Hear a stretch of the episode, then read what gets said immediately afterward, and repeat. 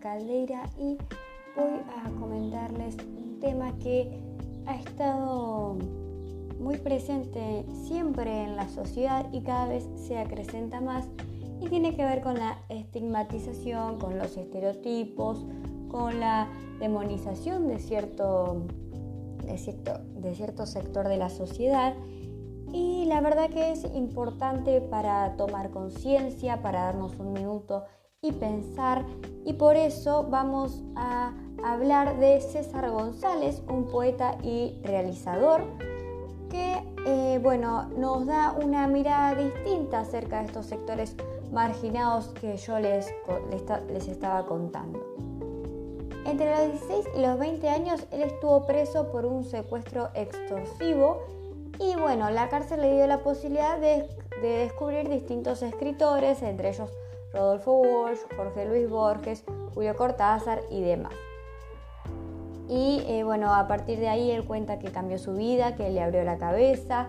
Es también conocido por su antiguo seudónimo Camilo Blajakis y nació en la villa de Carlos Gardel de Morón el 28 de febrero de 1989. Como ya dijimos, es escritor, poeta y director de cine argentino y nos brinda una mirada distinta acerca de lo que eh, son los sectores eh, marginados, eh, cómo se los ve, las, las posturas que se les da a estos, porque él empieza diciendo que no es una realidad total lo que muestran los medios, lo que muestra también muchas veces el cine, las últimas series conocidas que han salido, en donde vos decís, bueno, me imagino una villa, me imagino, eh, no sé, muerte, peleas, eh, gente infeliz, muchísimas, bueno, viviendas precarias, todo el tiempo como que te imaginas, lo imaginas en acción y los medios crean eso, ¿no? Porque es lo que, es lo que vende, por así decirlo. Pero él muestra la otra cara y dice, no, para acá, en, en la villa, sí, podemos ser pobres o no, porque a mucha gente no le falta comida, porque muchos trabajan, nos la rebuscamos, pero también somos felices como cualquier otro tipo de persona. También hay momentos en donde compartimos en familia, hay, no sé, momentos eh, buenos de la vida, no es todo acción, no es todo discordias, vivimos como cualquier persona y eso es lo que quiere mostrar él. Eso de su parte, de su historia de vida, es lo que quiere decir porque cualquier tipo de persona tiene derecho a ser feliz. No significa que porque vos hayas nacido en cierto lugar y demás te prives de eso. Y por otro lado, también eh, él cuenta que pudo salir adelante, él es un ejemplo que, le da a los chicos de cualquier villa, tanto la de, la de Carlos Gardel, de donde nació él, como de cualquier villa, él es un ejemplo de superación, de que se, bueno, se empapa de nuevos conocimientos, crece, cambia su, su forma de pensar, no se queda en el molde. Entonces eso es lo que él quiere que las personas conozcan de donde vive él, ¿no?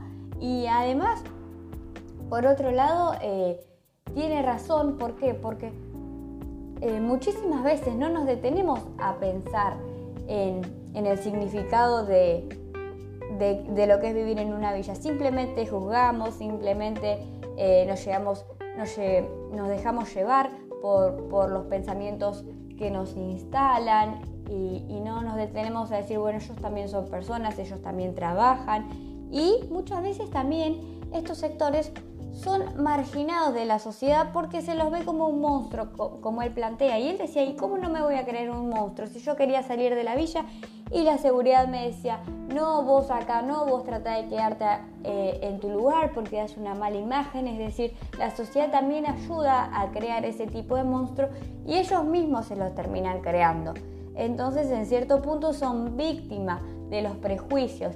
En vez de, darles una oportunidad de decir, bueno, eh, existe un mundo aparte, son aceptados, si, no muestran nada malo. Entonces lo que trata de hacer César González es eh, dar un punto de, vista distinto al que, al que es conocido siempre, al que nos muestran. Y bueno, también da algunas declaraciones, él se ha abocado muchísimo al mundo del cine, dice que celebra esta iniciativa, más en los momentos en donde hay una proliferación de discursos de odio muy fuerte, que es esto que yo les contaba, ¿no? De, parte de la sociedad.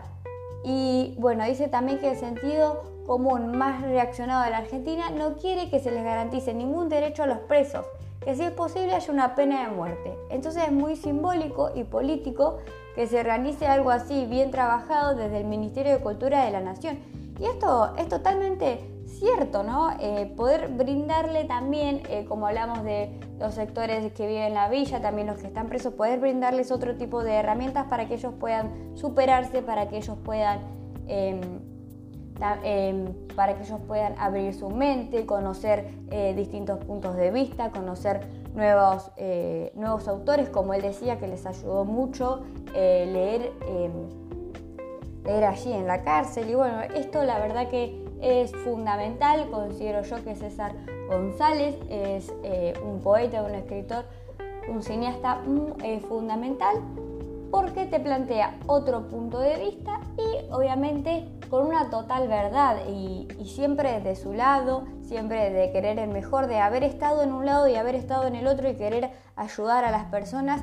Así que me parece eh, una gran persona para destacar ahí, para tener en cuenta el punto, el punto que él plantea.